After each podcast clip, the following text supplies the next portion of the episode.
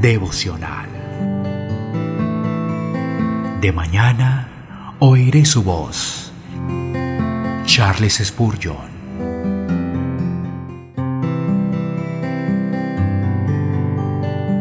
Juan, capítulo 19, versículo 16. Así que entonces lo entregó a ellos para que fuese crucificado. Tomaron pues a Jesús y le llevaron. Había estado toda la noche en agonía.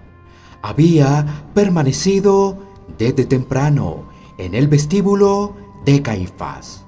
Había sido llevado de prisa de Caifás a Pilato, de Pilato a Herodes y de Herodes nuevamente a Pilato. Le quedaban, por tanto, pocas fuerzas. Sin embargo, no le fue permitido ni refrescarse ni descansar. Estaban ansiosos por su sangre y por tanto lo llevaron hacia la muerte, cargado con la cruz. Oh dolorosa procesión. Bien pueden las hijas de Salem llorar. Alma mía, tú también deberías llorar. ¿Qué aprendemos aquí a medida que vemos que se llevan a nuestro bendecido Señor? No percibimos la verdad expuesta a las sombras por el chivo expiatorio. No trajo el principal de la sinagoga al chivo expiatorio y poniendo ambas manos sobre su cabeza, confesó los pecados de su pueblo para que esos pecados cayeran sobre el macho cabrío y no sobre el pueblo? Luego un hombre designado para ello sacaba al macho cabrío al desierto, se llevaba los pecados del pueblo y si era buscado, no podía ser hallado.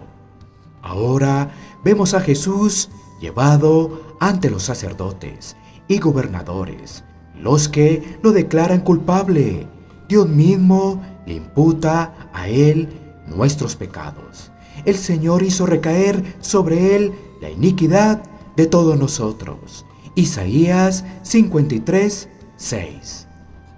Y como sustituto por nuestra culpa, llevando nuestros pecados sobre sus hombros, representado por la cruz.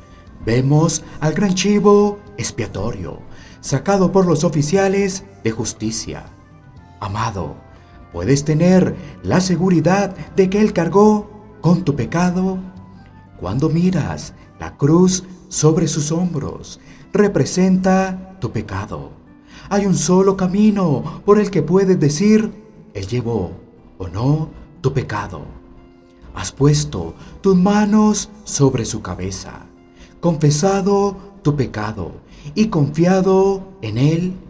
Entonces tu pecado no permanece en ti, has sido transferido por imputación bendita a Cristo y Él lo lleva sobre sus hombros como una carga más pesada que la cruz. Que esta imagen permanezca hasta que te hayas regocijado en tu propia liberación y hayas adorado al amoroso Redentor sobre el cual cayeron tus iniquidades.